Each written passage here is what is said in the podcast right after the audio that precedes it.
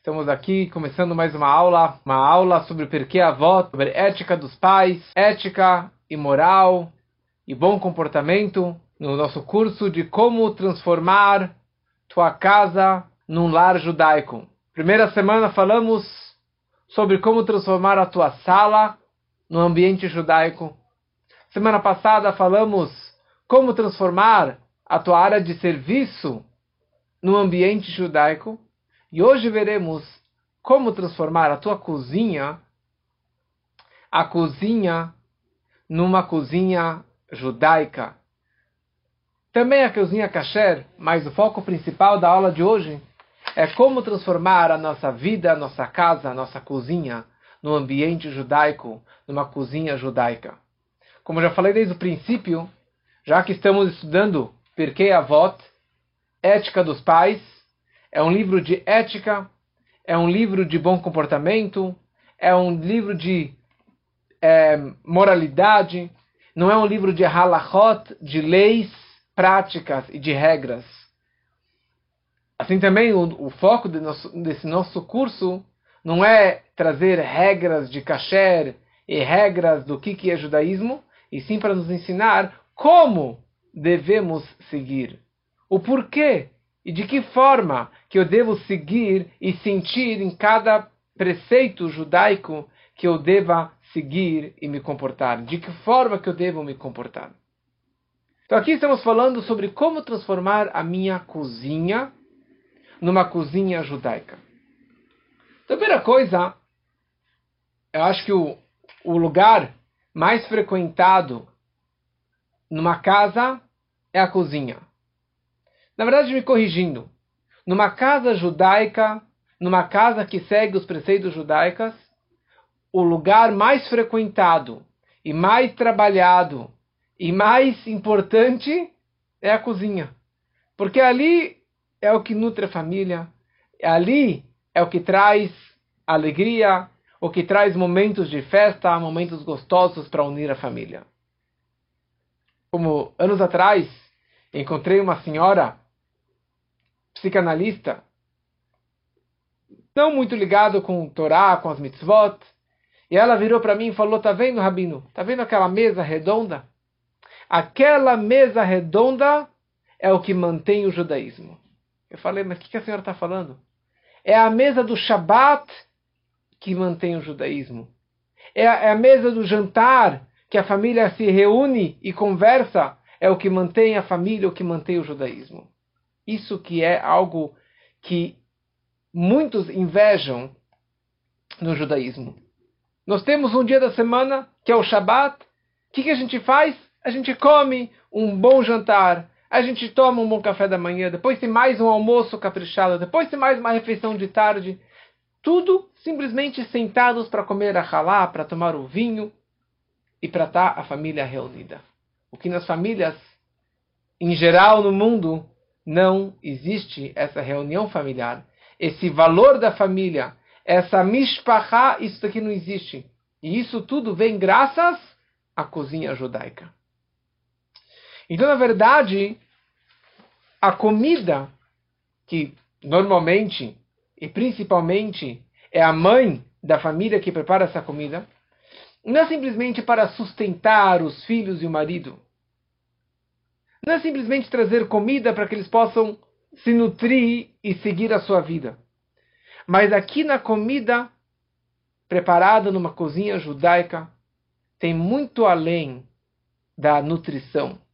Tem muito além da alimentação. Tem algo muito mais profundo que é que é isso que representa as refeições do Shabat e principalmente uma uma halá. Se fosse só para não ter fome, então hoje é muito fácil.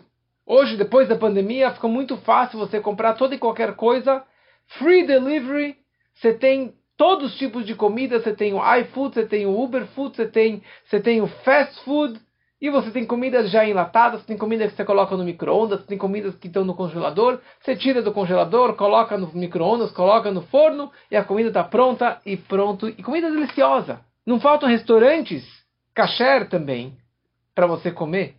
Não faltam opções. Mas, apesar dessas tantas e tantas opções, as pessoas insistem em continuar cozinhando e continuar trabalhando. E agora a gente passou Pesach. Pesach, horas e horas e dias e dias, praticamente estamos ao redor da cozinha, no Pesach todo. Antes, durante e, a, e, e após para limpar a sujeira. Isso que é a cozinha judaica. Porque aqui tem a comida caseira. A comida caseira tem um outro gosto, um outro sabor e uma outra espiritualidade, como veremos mais adiante. Vamos pegar o exemplo da halá.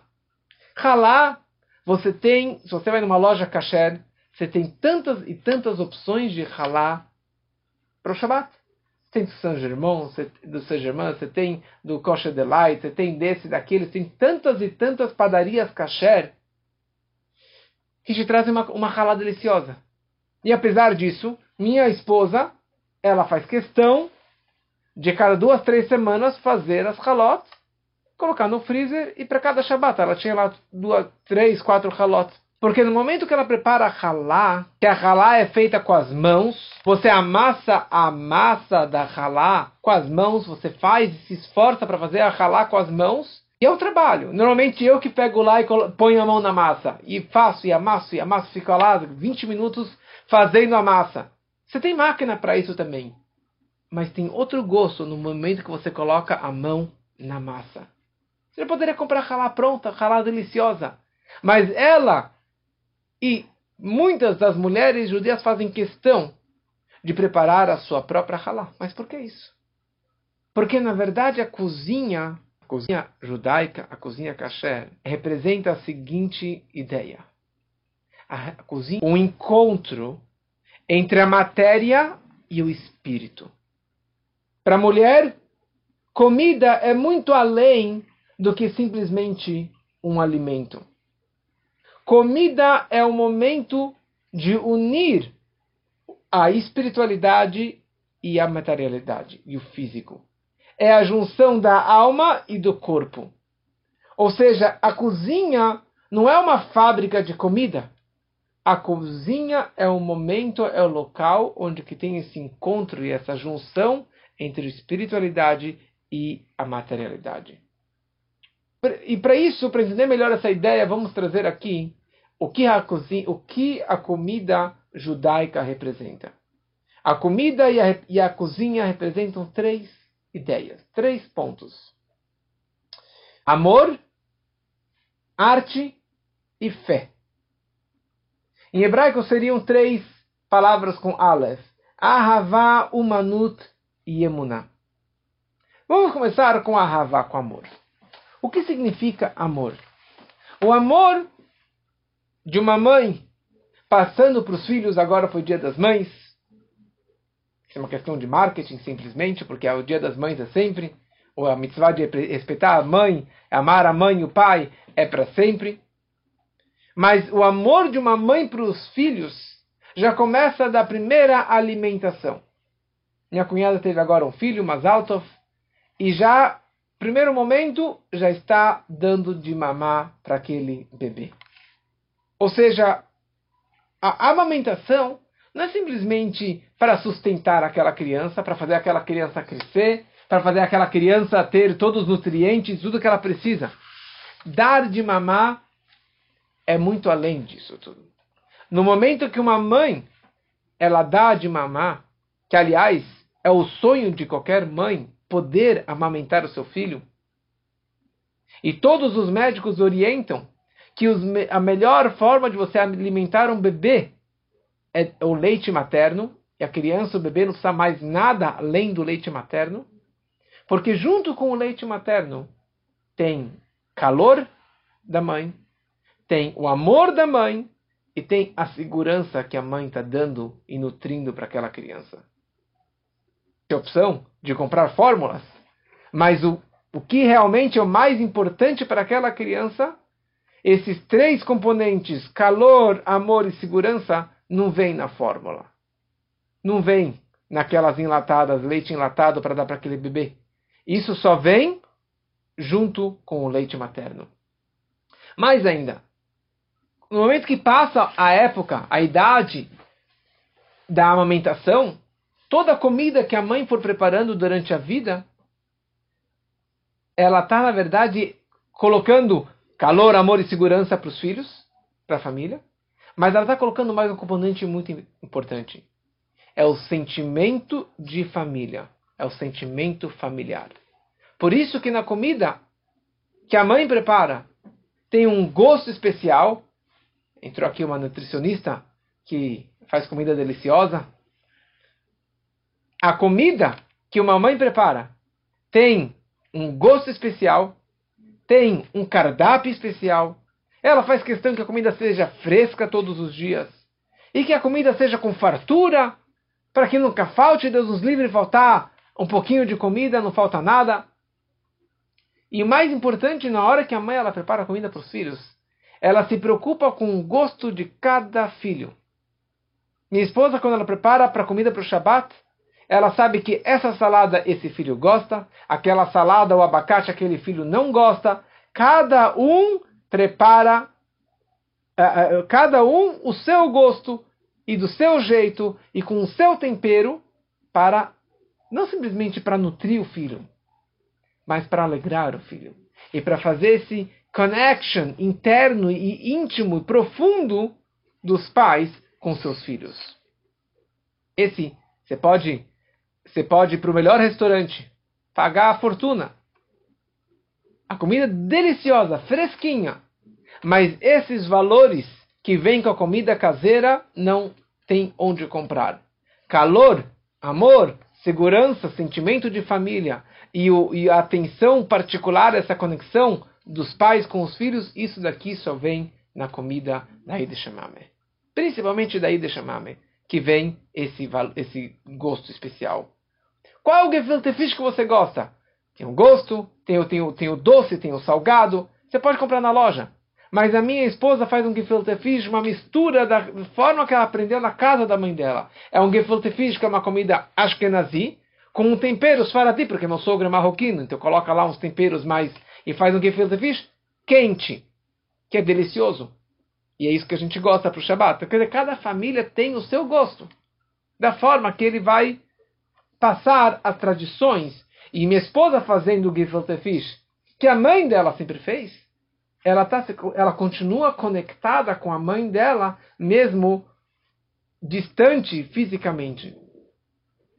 Essa é a ideia também da halá. A halá é uma forma da mãe passar esse calor, esse amor.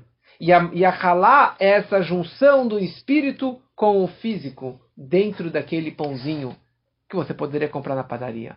Mas esses valores não vêm na halá da padaria. Aliás, halá da padaria tem que ser uma padaria kasher, e muitos se confundem. Aqui em São Paulo é, tem a, o Santa Luzia, e tem uma halá deliciosa do Santa Luzia, e muitas pessoas vão lá para comprar halá do Santa Luzia, mas saibam que aquela halá não é kasher. Tá? Então, aqui é um fato importante saberem que aquela halá não é kasher, e você não está tendo nenhum valor de halá na sua mesa do Shabbat. Isso aqui foi só de passagem.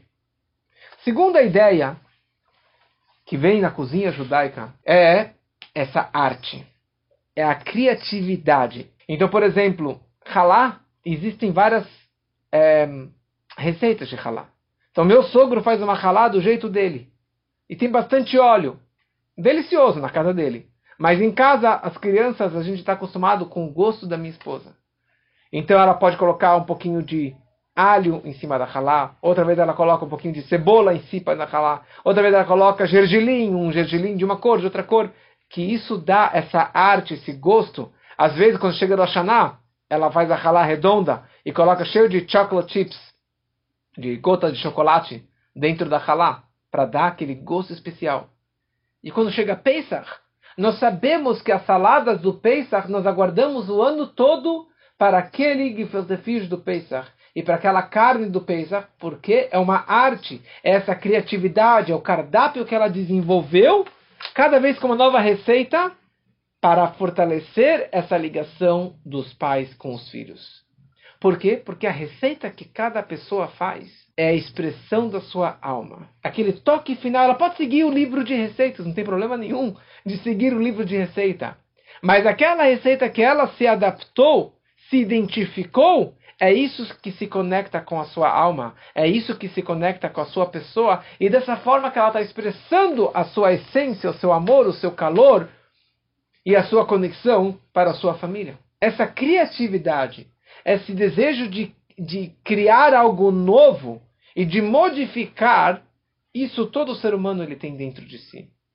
Porque a pessoa ela prefere muito mais algo caseiro do que algo comprado. A pessoa prefere muito mais algo que ele suou, que ele trabalhou, do que algo ganho de presente, de bandeja. O Rebbe explica que esse desejo o homem tem de criar e desenvolver e de ter a sua criatividade, isso na verdade é algo que vem do Criador. Deus colocou no homem, no ser humano, essa vontade de fazer algo, porque no momento que você cria algo, desenvolve algo, você está virando um sócio do Criador, um sócio de Deus. Ele é o Criador e você agora também está virando um mini Criador. Porque Deus criou o mundo imperfeito, incompleto, para que o homem complete o mundo, para que o homem aperfeiçoe o mundo, para que o homem se aperfeiçoe. Ninguém nasceu completo, o homem nasceu, já tem que fazer o Brit Milá depois de oito dias. O homem nasceu mais grosseiro. O homem nasceu para vir para o mundo trabalhar. O que nós falamos no Shabat, na reza, Asher, no Kiddush nós falamos Asher bara Elokim laasot. Deus criou para fazer. Deus criou para fazer. O que dizer que Deus criou para fazer? E nossos sábios traduzem a palavra laasot como letaken, para consertar. Deus criou o mundo para ser consertado. Por quem? Pelo homem. Nosso propósito aqui no mundo é para consertar e trabalhar e aprimorar este mundo. Então, por isso que o homem e a mulher têm essa natureza de querer ter essa criatividade e essa novidade na alimentação, mudar o cardápio, desenvolver o cardápio, porque é a forma que ele está virando um mini sócio com Deus. E a terceira ideia é a ideia da emuná, é a ideia da fé. No momento da comida, do preparo da comida, está tendo uma revelação da santidade, da espiritualidade dentro da comida. Na semana passada e retrasada falamos de como transformar a tua sala no ambiente judaico, como transformar a sua área de serviço nos afazeres do dia a dia num ambiente judaico, com a ideia que falamos de Kol Masecha e Leshem Shamaim, que todos seus atos, seus feitos sejam em nome de Deus, em nome dos céus. Porque dessa forma, você está transformando a tua casa, está transformando o teu ser, transformando o teu ambiente para um ambiente mais judaico, um ambiente mais kasher. A ligação entre comida e qualidade e santidade começa desde a época do Beit HaMikdash, do templo sagrado. No templo sagrado, tinha muita comida que era consagrada para Deus. Os sacrifícios, as oferendas dos inúmeros tipos de animais kasher que eram levados para o altar, como uma oferenda para Deus. Falamos alguns meses atrás uma aula inteira explicando a ideia dos korbanot, dos sacrifícios, porque pegavam realmente animais para sacrificá-los sobre o altar. Outra ideia, outro tipo de sacrifício que eu falei ontem na aula, era um, como o Korban HaOmer, a oferenda do Omer, dos Firata Omer, que era uma farinha de cevada que era levada sobre o altar. Em Shavuot, você tem os dois pães de trigo que eram colocados sobre o altar. Nessa comida, essa comida ela foi consagrada. Ela foi elevada para a espiritualidade no momento que você fez esse korban, essa oferenda para Deus. E com isso você juntou o animal com a santidade, a farinha, o trigo, a cevada com a santidade, com a espiritualidade, a água que foi jorrada, o vinho que foi jorrado sobre o altar, você está elevando isso e se conectando com a sua essência divina. Na verdade, não somente o que subiu no altar tem essa espiritualidade, essa conexão com a, com a, com a, com a pureza, mas a carne, o churrasquinho que os Kohanim, os sacerdotes, foram comer depois, também tem essa espiritualidade. O que eles comeram também era uma mitzvah e também tinha essa, essa santidade. Nossos sábios comparam a mesa de casa com o altar do templo. A nossa mesa da refeição, da cozinha, a mesa do jantar, da sala, do Shabat, é considerado uma, um altar do templo. Como está escrito no Perkei Avot, o Perkei Avot ele escreve no capítulo 3, na Mishnah número 3. Capítulo 3, Mishnah número 3. Vamos ler esse Perkei Avot. Perkei Avot fala o seguinte, Rabi Shimon Omer. Rabi Shimon disse, três pessoas que comeram na mesma mesa e não falaram palavras de Torá, é como se, como se comessem dos sacrifícios oferecidos aos ídolos, a idolatria, sem vida. Pois foi dito, certamente todas as mesas estão cheias de vômitos asquerosos, quando não há a menção de Deus. Ou seja, uma mesa que três pessoas comeram sobre ela e não falaram uma palavra de Torá, não falaram algo de Torá, da, da Paraxá, do, do Shabat, algo judaico, é como se estivesse comendo numa mesa de idolatria. Agora, mas três pessoas que comeram na mesma mesa e pronunciaram ali palavras de Torá, é como se houvessem comido da mesa de Deus. Pois foi dito e disse para mim: Esta é a mesa que se encontra em frente a Deus.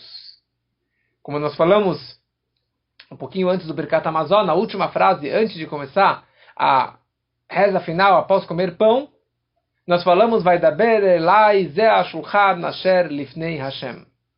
Essa é a mesa que se encontra perante o Eterno. Quer dizer, essa mesa aqui que eu estou comendo, a minha mesa da minha casa, é considerada a mesa do Eterno, é considerada a mesa do Betamigdash.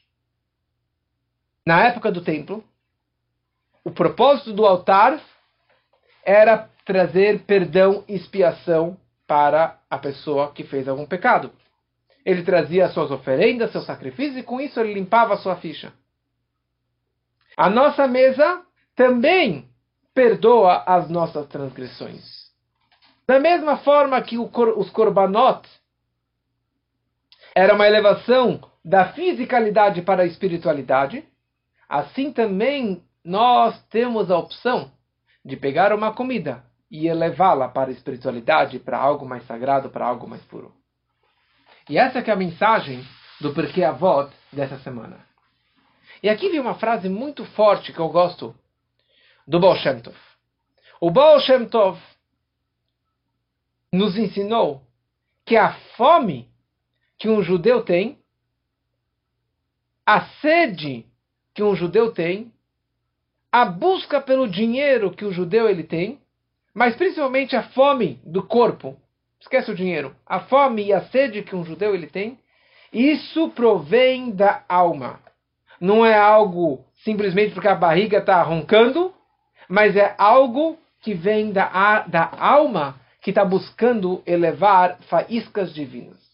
Diz o Bolshanto o seguinte, baseado num salmo, num Teilim, que diz Re'evim gam tzmeim nafsham bahem titatav. Famintos e sedentos, porque a sua alma está lhe envolvendo. E fala o Bolshantov aqui tem um grande segredo. O segredo por que Deus criou comida e bebida e por que existe a fome e o desejo de comer aquela comida. Por que cada um tem um gosto? Porque eu gosto desse tipo de comida e você gosta daquele tipo de comida. Porque ele fala o seguinte: existem faíscas divinas que se investiram naquele mineral, naquele vegetal, naquele animal. Então, faíscas divinas. Na verdade, ele fala faíscas que veio desde Adam Arishon, de Adão. Não sei quer dizer isso exatamente. mas que investiram naquela comida e por isso eu me apego a esta comida para poder elevar e salvar e resgatar essas chamas, essas faíscas, esses pedaços divinos que caíram dentro daquela comida. E toda comida que o homem come e bebe são faíscas divinas que se encontram lá dentro, que eu preciso elevá-las e consertá-las e elevar da materialidade para a espiritualidade. E por isso está escrito Reivim Gamsmeim, sabe por que você tem fome e você tem sede? Por causa que Nafsham Baem Tetatav. É a tua alma que está te atraindo, é a tua alma que está te puxando para isso, para que você possa elevar aquela comida e aquela bebida para a espiritualidade. Obviamente que tem que ser uma comida kasher. Ah, eu tenho prazer para comer um cheeseburger. O problema é seu, mas não é kasher. E nisso você não está elevando essa comida. Ah, eu tenho uma, uma atração por uma comida proibida. Tá bom. Tá, não tá bom. Porque com isso você não está fazendo a missão divina. É, alguém, pessoas falam, ah, se aquela pessoa que, que pela, pela Torá eu não posso me relacionar apareceu na minha vida, então é o sinal que Deus quer que eu case com ela. Você coloca os seus desejos à parte, entendeu? Não vem misturar os teus desejos com Deus. Mas no, o fato é, no momento que você tem o desejo de comer uma comida kasher, uma comida permitida, e você tem esse desejo de comer uma halá gostosa, um vinho gostoso, um cholent, um gefilte fish, é porque a tua alma que está sedenta e faminta para recuperar e resgatar essas faíscas divinas que se perderam por ali. Ou seja, a comida da cozinha judaica é um meio que a mulher ela tem.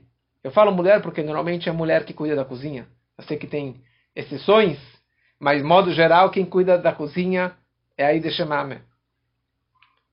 Na cozinha é o modo dela embutir fé e santidade dentro daquela comida. E essa é a ideia da halá. A halá que ela assa, ela prepara para o Shabat, ela está colocando muito mais do que uma massa. Ela está colocando amor, ela está colocando espiritualidade e santidade. Quando ela tira aquele pedacinho de halá e faz a brachá, ela está fazendo uma brachá em fazer um pão. Imagina! Você faz uma brachá, uma bênção, é uma mitzvah em preparar uma halá. Isso aqui não é só para mulher. Homem também pode fazer halá. Tá bom? Mas, por isso que existe esses grandes eventos que chama Hala Baking. E todo mundo vem participar. Por quê? Porque elas sabem que tem aqui, na verdade, quando a água e a farinha se misturam, você está misturando o físico com o espírito, o encontro do físico com o espírito. Uma segunda ideia. A mesa é a mesa de Deus. A nossa mesa é uma mesa divina. Você tem a cozinha judaica e temos aqui duas ideias. Tem a comida kasher e tem a separação entre a carne e leite. De novo, não é, aqui não é uma aula de leis da, da culinária judaica, de leis de kashrut, mas já que estamos falando sobre, sobre uma cozinha judaica, então é essencial mencionar essas duas ideias. Primeira ideia. Para poder trazer essa santidade dentro da comida, a comida precisa ser kasher. A ideia do kashrut é algo muito amplo, com muitos e muitos detalhes, é, que isso não é somente a comida, não somente os, os ingredientes têm que ser kasher, mas a louça também tem que ser kasher. É, isso a gente pode também aprender da primeira comida que a criança ela recebe. Na amamentação, fala a halahá, a lei descreve, que uma mulher judia que vai dar de mamar para uma criança, ela tem que ser muito mais cuidadosa com a comida que ela está comendo. Isso aqui, os nutricionistas, os médicos podem comprovar que a comida que a mãe ela come, isso passa diretamente para aquela criança. Então, se a mãe está comendo uma comida não kasher, ela está nutrindo, ingerindo, e o crescimento daquela criança está sendo de uma comida não kasher.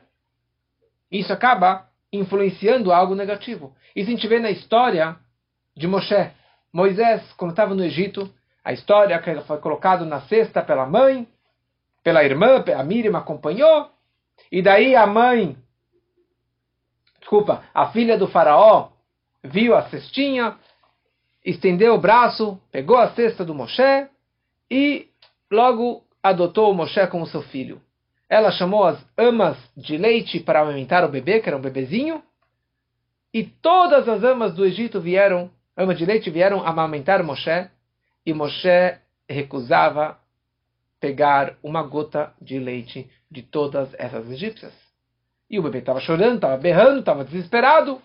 E a Miriam, a irmã de Moshe, que acompanhou o tempo todo, ela vira para a filha do faraó, para Bátia, e fala: Desculpa, Vossa Majestade, mas se você quiser, eu posso trazer alguém que possa alimentá-lo, que possa amamentá-lo.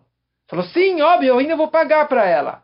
E ela foi lá e chamou a Yocheved, a própria mãe do Moshe, a mãe da Miriam. E a Yocheved pegou de volta o Moshe para casa e ficou com ele dois anos, deu de mamar e deu todo amor e carinho e calor e educação judaica. E por isso que Moshe Rabbeinu virou Moshe Rabbeinu. Porque ele nunca chupou, nunca mamou uma gota de um leite não kasher de uma egípcia. Crianças que precisam de fórmula, precisa ser muito cuidadoso não é tão fácil, mas existem fórmulas kasher, porque isso influencia diretamente na alma e no crescimento daquela criança judia. Porque o leite não é somente os seus componentes, mas tudo faz aquela criança crescer, faz aquela, aquele espírito daquela criança crescer. Então, para permitir que a alma se conecte com, com o corpo, tem a ver com a comida. A comida que permite a criança viver e crescer e se desenvolver. Então, se a mãe está comendo uma comida kasher, isso vai absorver no corpo dela e, consequentemente, vai, é, vai penetrar no corpo daquela criança.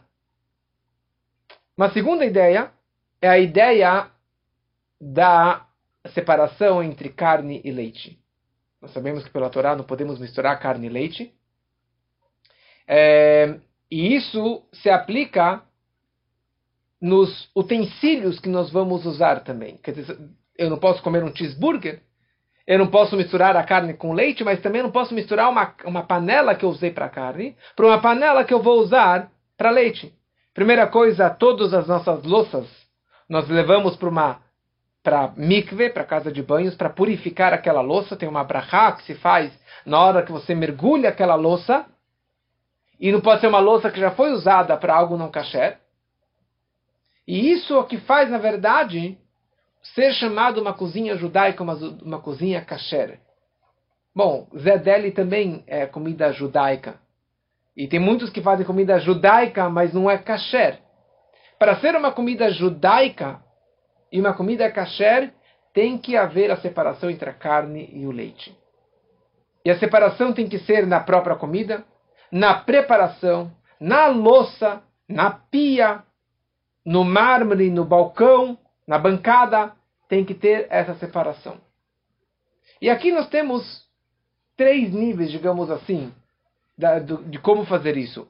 O mais correto seria ter duas pias e dois mármores totalmente separados com uma divisória, para não misturar nenhuma comida daqui com aquela, nenhuma louça de um lado com a louça com a louça do outro lado, é, e tendo essa, da forma é, cores diferentes, louças diferentes, para realmente não ter nenhuma mistura. Se não tem tamanho suficiente na cozinha para fazer duas pias, duas, é, é duas, é, dois mármores, pode usar uma pia só, mas tem que ter muito cuidado para não derramar uma comida quente, água quente na louça, porque se você derramar a, a a água que você cozinhou a salsicha numa louça que você come é, laticínios, você descacherizou aquela louça. Já não é mais uma louça kasher. E o terceiro caso é uma comida, uma cozinha que não é kasher. Certo? É uma situação como essa que não é kasher, você precisa simplesmente cacherizar aquela louça. Você tem que cacherizar a pia, cacherizar é, a bancada, o mármore, cacherizar a louça como algumas pessoas que estão aqui que eu estou vendo que cacherizaram a louça, cacherizaram a casa. Foi impossível? Foi o fim do mundo? Paulo, foi tão difícil cacherizar a cozinha? Não. Fez e Baruch Hashem. E isso influencia a comida kasher, influencia em toda a nossa vida, em toda a nossa saúde física, mental e espiritual nossa e dos filhos.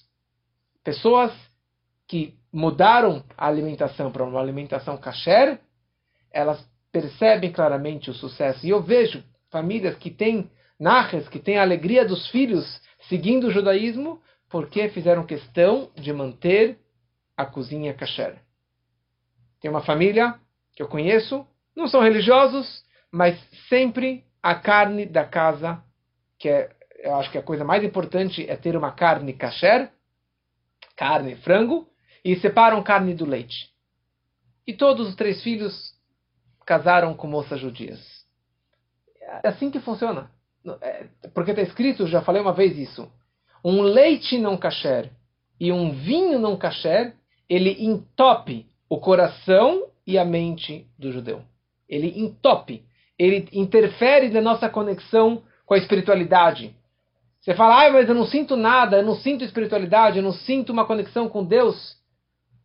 Porque você está entupido dessa impureza, está entupido dessa comida não kasher. Mas não vamos entrar nessa questão agora, já tenho aulas gravadas sobre a questão do kasher, da importância da cozinha kasher. Pode entrar no meu podcast, que ali tem tudo, um, um playlist sobre o kasher. Fora toda a questão do kasher, tem a questão da brachá. Na hora que você pega uma comida, você pega uma água, você faz uma brachá. Você pega um chá, você faz uma brachá. Você faz em toda a comida que nós comemos, qualquer bebida, nós fazemos uma bênção. Com isso eu estou agradecendo a Deus. E com isso eu estou atraindo essa santidade para dentro de mim e para dentro daquela comida. E como a, a, a, frase do Baal Shem Tov, eu estou elevando aquela faísca divina que está perdida naquela comida. Eu estou elevando e transformando. E o mais incrível, está explicado na mística, que não somente essa carne que está sendo elevada, eu consigo retroativamente elevar aquele boi ou aquela vaca, ou aquele frango, e toda a comida que aquele animal comeu, tudo aquilo foi elevado e completeia seu propósito de criação e de existência retroativamente. Incrível. Não somente esse pãozinho, mas toda a farinha e o trigo e o campo e o arar do campo e o dinheiro que foi usado para isso, se eu peguei esse pão e fiz uma halá, e fiz uma motzi lechem e fiz uma bênção, eu estou transformando tudo isso retroativamente. E o terceiro ponto, e o mais importante talvez, é a mesa do Shabat. Durante a semana, tá, tem as formas de você transformar a comida para uma santidade. No Shabat é muito fácil você simplesmente comendo, bebendo, se deliciando e se lambujando no Shabat, você está cumprindo uma mitzvah de Oneg Shabbat, Oneg Yom Tov. O prazer do Shabat é uma mitzvah, é um presente de Deus. Ter uma alegria no, no Yom Tov é uma mitzvah. Falam nossos sábios, fala o código de lei. Sabe como que você tem alegria? Com uma carne gostosa e com um vinho gostoso. E com isso eu estou feliz no Yom Tov. E com isso eu estou feliz no Shabat. E eu estou cumprindo uma mitzvah, eu estou fazendo a vontade de Deus ao comer essa carne, essa, essas verduras, esse peixe. Shabat tem que ter peixe, Shabat tem que ter carne, tem que ter um vinho, tem que ter uma halá. Tudo isso é uma santidade. E não somente a comida é tão importante. O, o ambiente da mesa, principalmente do Shabat, é extremamente importante. O que vai ser conversado na mesa? Obviamente que não tem televisão ligada, que não tem celular na mesa, que é Shabat. Mas qual é o papo? É ficar falando mal dos outros, ficar falando das notícias do ano? As notícias que estão acontecendo na Ucrânia? Não. É o momento também, sim, de colocar o papo em dia.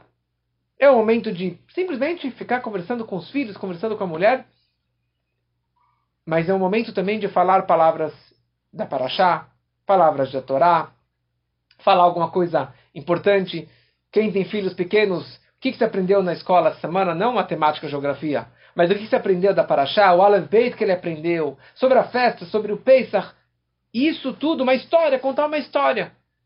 Você conta uma história judaica, você, seus filhos, alguém, porque isso é o que atrai e que cria esse ambiente judaico, essa espiritualidade dentro da comida, e isso influencia, e isso fica gravado para os filhos para todos sempre. Vamos aprimorar na nossa cozinha judaica e dessa forma trazermos mais santidade no nosso dia a dia, na nossa família, com muita, muita alegria e com muita, muita saúde.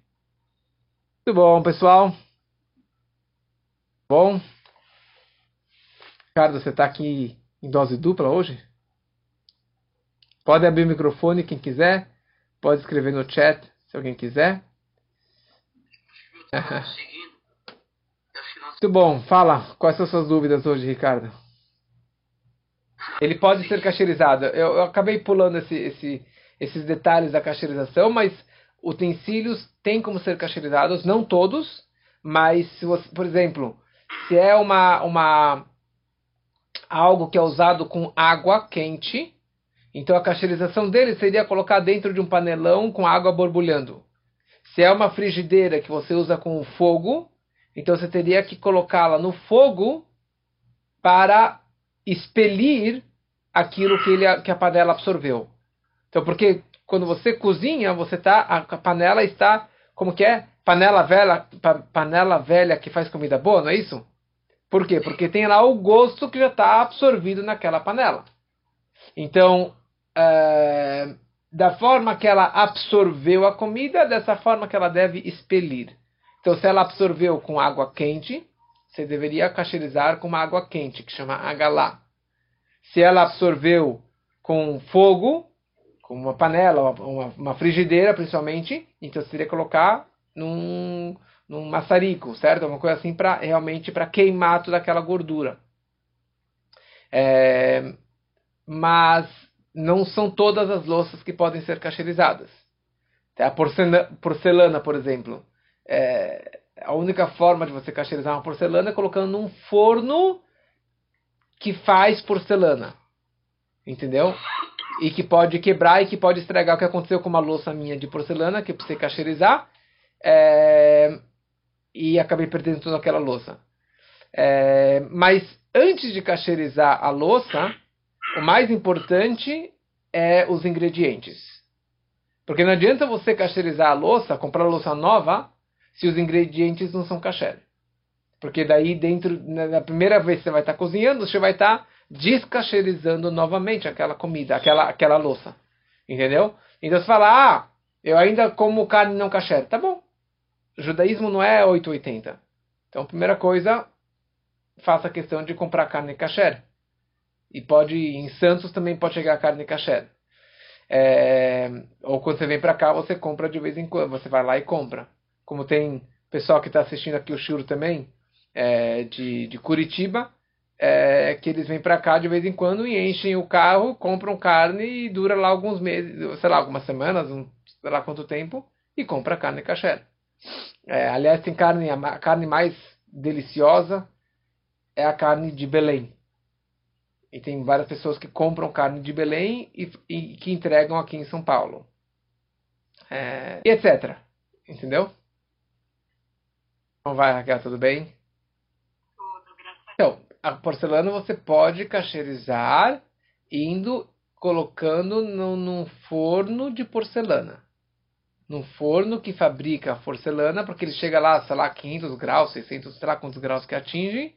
É e com isso você estaria cacherizando ela, tá? É, porque não adianta você colocar água quente. É, eu não sei exatamente o, por, é, porque é de barro, que é de porcelana, então a absorção dela é, é muito profunda. E a única forma de você expelir o que foi absorvido é colocando de volta nesse forno de porcelana, entendeu?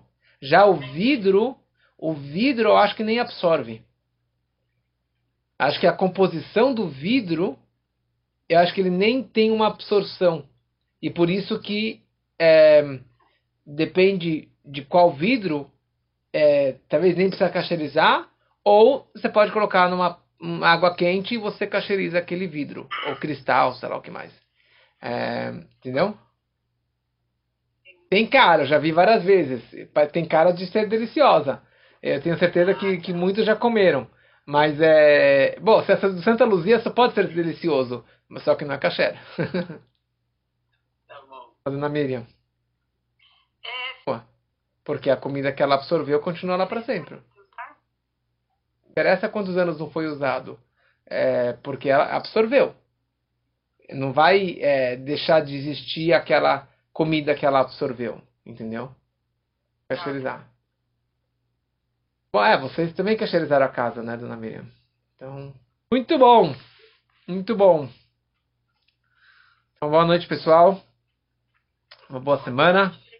Para quem ainda não fez o Sfirata Omer de hoje, então é, podemos fazer agora o Sfirata Omer. É, hoje é dia 25, então é, é, hoje são 25 dias, ou seja, três semanas e quatro dias do Omer. E o atributo de hoje é Netzach Shebenetzach, a persistência da perseverança. E para quem não assistiu a aula de ontem, pode assistir, porque falamos bastante sobre essa ideia das sefirot e das emoções. As pessoas curtiram bastante. Depois podem assistir a gravação da aula de ontem. Anyway, uma boa noite, pessoal. Até noite. semana que vem, se Deus quiser. Shavua Tov. Escolha. Jairo. Bom que você estava aqui com a gente. Está em casa? Jairo está em casa? Em casa. Tô em casa. Ai, que bom. Que bom. Milagre. Tá bem? Que bom, que bom. Acharam, milagre. acharam, acharam qual que era o problema e conseguiram dar andamento? Foi dado. Que ótimo, Abraham. Uau, que milagre. Obrigado. Bom, que bom. Fico muito feliz. Uma hora eu te dou um abraço aí, pessoalmente. Obrigado. Tchau. Boa noite. Tchau.